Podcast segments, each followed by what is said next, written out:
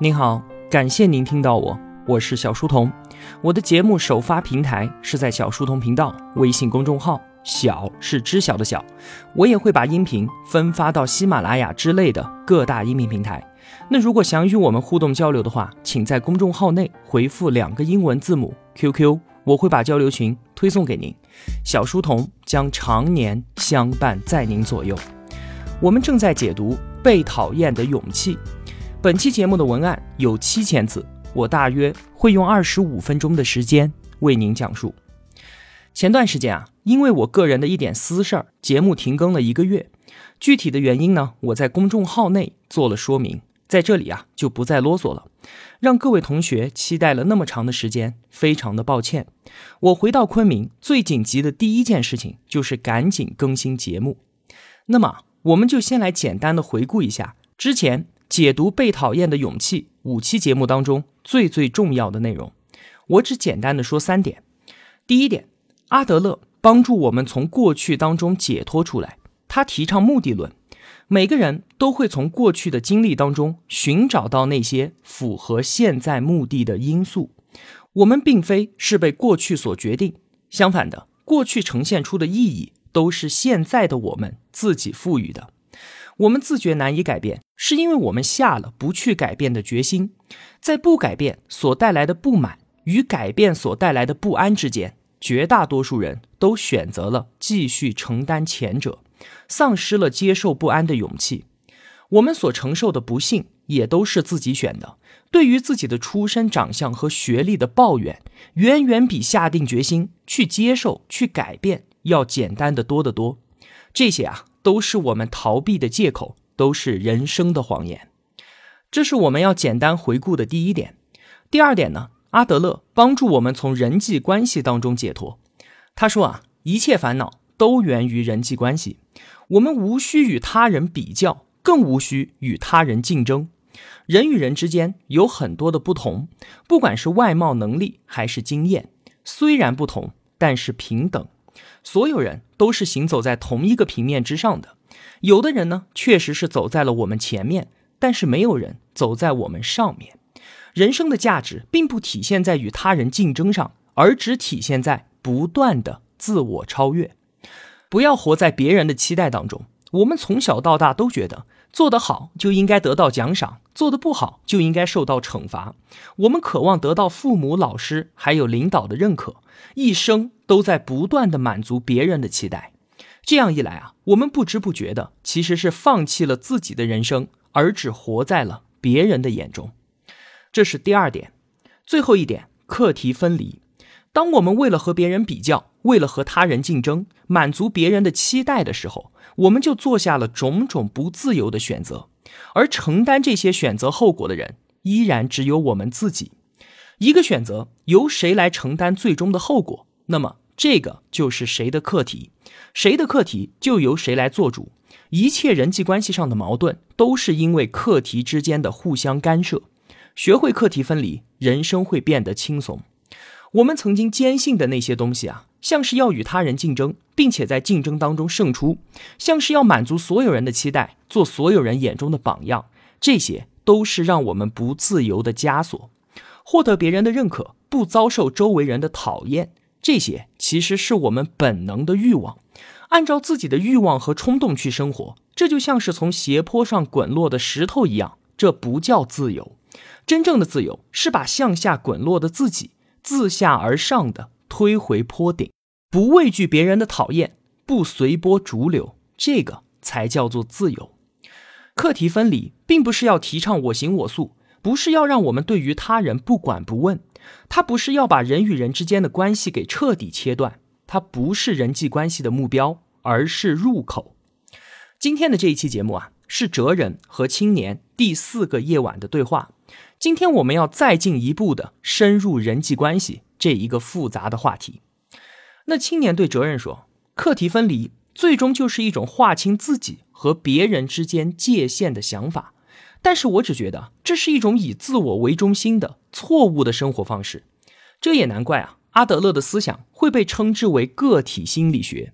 个体，个体，原来它是引导人们走向孤独的个人主义的学问吧？你看，青年提出了两个问题，一个是个体心理学引导人们走向孤独，另外一个课题分离是以自我为中心的生活方式。那哲人怎么回答的呢？他说：“首先，个体心理学这个名字确实容易招人误解。其实啊，个体在英文当中有不可分割的意思。阿德勒是认为心灵和身体是不可分割的一个整体，心灵的感受会在身体上出现反应。”就好像是由于紧张，手脚就会发抖；恐惧会让我们脸色变得苍白一样。我们之前提到的那一位患有脸红恐惧症的女孩，那也是一样的道理。那同样的，理性和感性，有意识与无意识，它也是一个整体。一个人大发雷霆，绝不是有一个叫做愤怒的情绪脱离了我们的自由意志，才让我们发出怒吼。阿德勒不认可说一个人会被某种情绪所驱使，而是相信。人可以对自己所选择的情绪完完全全的负责。那些说自己身不由己、被情绪所支配的人，其实都是人生的谎言。那另外一个问题，课题分离是像青年所说的那样，是一种以自我为中心的个人主义吗？其实啊，恰恰相反，没有办法做到课题分离，一味拘泥于寻求别人认可的人，才是以自我为中心的。这样的人。他最关心的是别人怎么关注自己，怎么评价自己，别人能够在多大的程度上满足我自己被认可的欲望。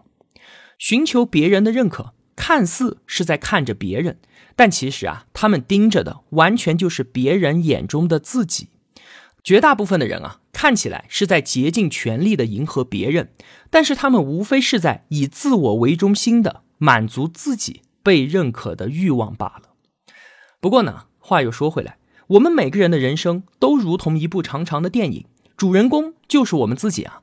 那么，把摄像机聚焦在主人公自己身上，这又有什么错呢？人生的主人公确实是我们自己，这没有任何问题。但是，我们常常会误以为自己君临于世界的中心，别人都会注意到我，与别人接触的时候，也会想这个人能够给我带来什么。但是啊，这样的期待肯定不是每次都会被满足的，因为同样的，别人也不是为了满足我们的期待而活，所以呢，我们常常都会大失所望，感觉受到了伤害。这个道理啊，我们只要看一看不同国家的世界地图，就非常的明白了。比方说，我们用的世界地图，中国被画在了中心位置，美洲大陆在右边，欧洲在左边。那法国人用的地图呢？被绘制在中间的肯定是欧洲，是法国；美洲和亚洲分别位于左右两侧。那么，当法国人看到我们中国的世界地图的时候，就会觉得非常的不协调，会感觉自己被驱赶到了边缘的地带。世界的真相并不是世界地图，而是地球仪。区别在哪里呢？地球仪上每个地方都是中心，同时每个地方也都是世界的一部分。那作为我们个人来讲也是一样的，我们并不是世界的中心，而都是整体的一部分。这个道理啊，听上去非常非常的简单，但是它却蕴含着深意。听了后面的内容，你对此会有更深刻的体会。之前我们说啊，课题分离它是人际关系的起点，那么人际关系的终点在哪里呢？阿德勒告诉我们，叫做共同体感觉，这是一种我可以在这里的。归属感。那说到共同体，我们首先想到的会是什么呢？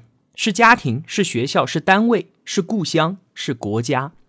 而阿德勒这里所说的共同体，甚至还包含了整个宇宙，乃至时间上的过去和未来。这是一个无限大的概念。您可能会问啊，我们在聊切切实实的人际关系，为什么要扯什么宇宙、未来这些听起来很虚的东西呢？哲人举了一个例子说啊。有的人一旦从单位退休了，马上就没了精神，从单位这个共同体当中被分离了出来，变得普通，成为了无名的平凡人。有的人接受不了，一下子就衰老了下去。那如果我们拥有阿德勒口中的共同体感觉，那么退休这件事情只不过是从单位这个小共同体当中离开，我们还属于别的更大的共同体。阿德勒之所以会提到宇宙那么大，其实是在提醒我们。不要拘泥于眼前看到的，我们都有更大的归属。不管是地域社会还是国家，在任何地方都可以体现自己的价值。其实啊，我们每个人都同时属于多个共同体。假设我是一个学生，如果我只看到学校这个共同体的话，那么学校对我来说就将是一切。那当我在学校中受到欺负，或者交不到朋友，再或者学习不好，没有办法适应这个系统的时候，那么我在这个共同体当中就将失去归属感。对于我们这些毕业了很多年的人来说，都清楚的知道，在学校之外还存在着多么广阔的世界啊！我们都是更大世界当中的一部分。在学校当中没有我自己的位置了，没有关系，我还可以去学校外面找，还可以转学，甚至我退学都不是多大的事情。知道了世界之大，就会明白我们在学校当中所受的那些苦，不过是茶杯中的风暴。只要跳出了茶杯，原先猛烈的风暴就会变得像是吹口气一样的渺小。哲人告诉青年的行动原则是：当我们在人际关系当中遇到困难。或者看不到出口的时候，首先应该考虑倾听来自更大共同体的声音。比方说，在学校，老师肯定是绝对的权力主导者。但是，如果我们从社会这个共同体来考虑的话，我和老师之间就是平等的。他如果对我提出了不合理的要求，我完全就可以正面的拒绝。所以啊，不要拘泥于。眼前小共同体当中的关系，在广袤的更大的世界当中，有更多幸福的人际关系在等待着我们呢。在去年年初的时候啊，我就做了一期彩蛋，叫做“我们的苦闷只源于自己太大”，也是表达了一样的观点。你有兴趣的话，可以在本期图文的最后点击转跳连接去听一听。庄子那篇的开篇叫做《逍遥游》。逍遥这两个字所指代的是终极的自由。我们把这两个字拆开来看的话，它所呈现出来的画面是一个人渐行渐远，越走越小。庄子就借此告诉我们，所谓的自由就是让自己不断的变小。这是什么意思呢？把自己变小，并不是要把自我压缩到一个不知名的角落当中去，并不是要把自己变得卑微，而是让我们能够看到大之后。相对的小，我们自己并没有变化，是我们心中的格局变大了。这就和哲人所说的无限大的共同体是一样的，看到了更大的世界，把自己放到更大的共同体当中去思考问题，反过来使得自己变小。我们经常说，人无远虑，必有近忧。之前我们理解的意思是，没有长远的规划，就一定会遇到麻烦。但是这句话更加深层的含义。其实是把自己置身于更大的共同体当中。当我们的目光可以穿越时间和空间的阻隔，倾听来自更大共同体的声音的时候，那眼前的麻烦和困难就将变得微不可见。这并不是说眼前的麻烦被解决掉了，而是这个问题其实就是茶杯当中的风暴一样，不值一提。什么是大？当我们仰望星空的时候，就是大。什么是小呢？在星空当中去寻找自己的位置就是小。也许当我们心中总有一片浩瀚星空，当我们相信自己是从属于宇宙级别的巨大共同体的时候，那我们面对生活当中所有的事情都应该感觉到自由吧。从课题分离出发，终点是共同体的感觉，获得我属于这里的归属感。那么具体应该怎么做呢？哲人引入了一个概念。叫做横向关系。阿德勒的这个观点啊很有意思。举个例子来说吧，在父母教育孩子，或者说领导培养下属的时候，一般我们会认为有两种方法，一种就是批评，另一种呢就是表扬。而阿德勒的立场是，既不可以批评，也不可以表扬。无论是批评你做这件事情怎么那么糟糕，还是表扬你说你做得很好，其中所隐藏的。都是营造了一种上下级的纵向关系。表扬和批评的区别，无非就是用鞭子还是用糖。但是不管糖还是鞭子，背后的目的其实都是在操纵对方。记得我们之前所说的，人与人之间虽然不同，但是平等。我前段时间回到北方去探亲，北方男人的大男子主义啊，确实能够感受得到。有些人就会贬低作为家庭主妇的妻子，说你又不挣钱，是我在养你。这些话我们听起来会觉得异常的刺耳。在家庭当中，经济地位与人的价值毫无关系。公司职员与家庭主妇，他们只是劳动场所和工作任务不一样，虽然不同，但是平等。会这样说的男人，是把人际关系看成了纵向关系。他们害怕女人变得聪明，害怕女人比自己挣钱多。他们心中拥有强烈的自卑感，陷入了自我夸耀的优越情节。我们自己也可以想一想啊。我们在想要表扬他人的时候，心中是不是多少都有一点想要操纵他人的意思呢？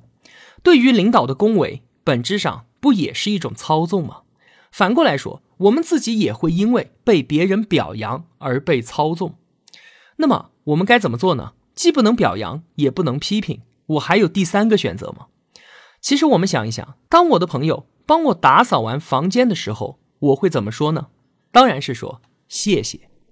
对，用谢谢表达感谢，用我很高兴表达喜悦，用你真是帮了大忙了来表达尊重。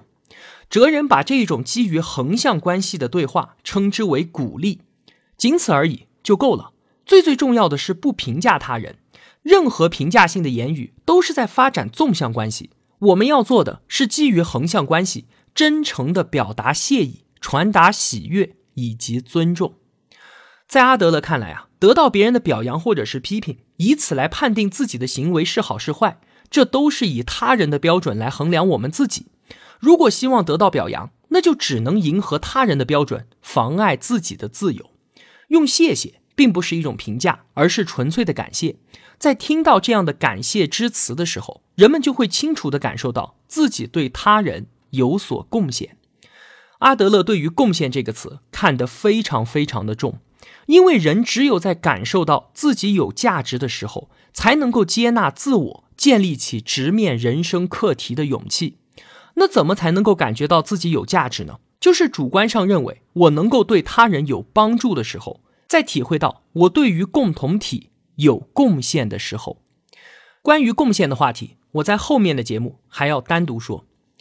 那青年听到这里呢，开始反驳哲人，他说啊。如果只有对别人有用才能体会到自己的价值，那么那些没有自理能力的婴儿以及卧床不起的老人，他们有什么价值呢？哲人说啊，如果你是用行动的标准来看待他人，那么老人和婴儿确实只能够依靠别人照顾，看上去并没有什么用。但是啊，我们需要的是用存在的标准，而不是行动的标准，应该对其存在本身表示喜悦。以及感谢。其实啊，家中的婴儿和老人，仅仅因为他们本身的存在，就已经拥有价值了。举个例子啊，如果我们的至亲遇到了车祸，昏迷不醒，甚至是有生命危险，这个时候我们根本就不会考虑他还能为我们做什么，只要他能够活下去，我们都会谢天谢地，无比的高兴。存在的意义就是这样的。卧床不起的老人，尽管他什么都不做，但是只要他还在。就可以支撑起凝聚家人的心，发挥着巨大的作用。而对于孩子呢，作为父母，往往都会先虚构一个理想的形象，然后对照这个完美形象去评价孩子。比方说，父母都会希望孩子的学习和运动样样满分，考上好的大学，出人头地。那么现实当中的孩子呢，肯定让父母不满意。于是啊，就从理想形象当中的一百分，一点一点的去扣分。这就是所谓的评价。我们不应该将孩子与任何人比较，而是把他们看作就是他自己，不按照理想状态去扣分，而是从零开始去加分。那么，当孩子帮我们做了一点家务的时候，我们不应该说这些事儿不用你，你赶紧去学习，而是应该真诚的对孩子说谢谢。当他体会到自己的价值，就会迈出新的一步。与此同时，我们也能够体会到对于孩子存在本身的感谢了。共同体感觉、横向关系、对于存在本身的感谢，这些理论啊，当然听起来不错，但是谁又可以真的做到呢？关于这个问题啊，当时就有人向阿德勒提出了质疑。他的回答是这样的：必须由我们自己开始。而且无需考虑他人是否合作。关于横向关系的问题，我们原来肯定都以为与领导师长之间建立纵向关系，然后呢，与同事朋友之间建立横向关系。但是啊，其实我们根本就做不到随机应变的分别使用两种方式，二者必须选择其一，而且二者根本就无法兼容。当我们与某人建立起了纵向关系的时候，那我们就会不自觉地用纵向的方式去把握所有的人际关系。就算我们不按照领导与下属的关系去理解同事、去理解朋友，也会产生说 A 比我强，B 不如我，要听 C 的话，和 D 的约定可以作废等等之类的想法。我想啊，我们最难做到的，应该就是在职场当中建立横向关系吧。想想看。初入职场的毛小子要与公司的领导建立横向关系，这似乎并不实际啊！在我们的社会当中，上下级已经是一种制度、一种社会秩序了。那我们应该怎么做呢？横向关系并不是说要像对待朋友一样的去对待每一个人，并不是这样。重要的是在意识上的平等，以及坚持自己应有的主张。面对领导，察言观色的把自己隶属于纵向关系。其实是在逃避责任。为什么会这么说呢？因为啊，如果我们完全按照领导的指示，工作以失败告终了，那我们自然会把责任归咎于领导，因为我是按照你的指令做的。其实啊，这就是人生的谎言。我们不能为了逃避人际关系当中的矛盾、逃避责任，就用不能拒绝领导为借口，被动的接受纵向关系。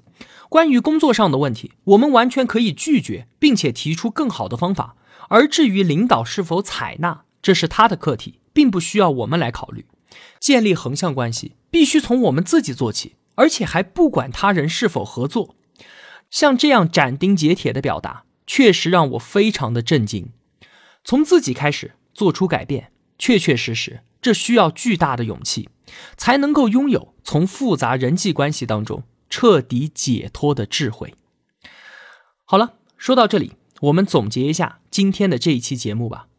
第一点，个体心理学当中“个体”二字的意思是每个人都是一个不可分割的整体，身体与心灵、理性与感性、有意识和无意识都是一体的。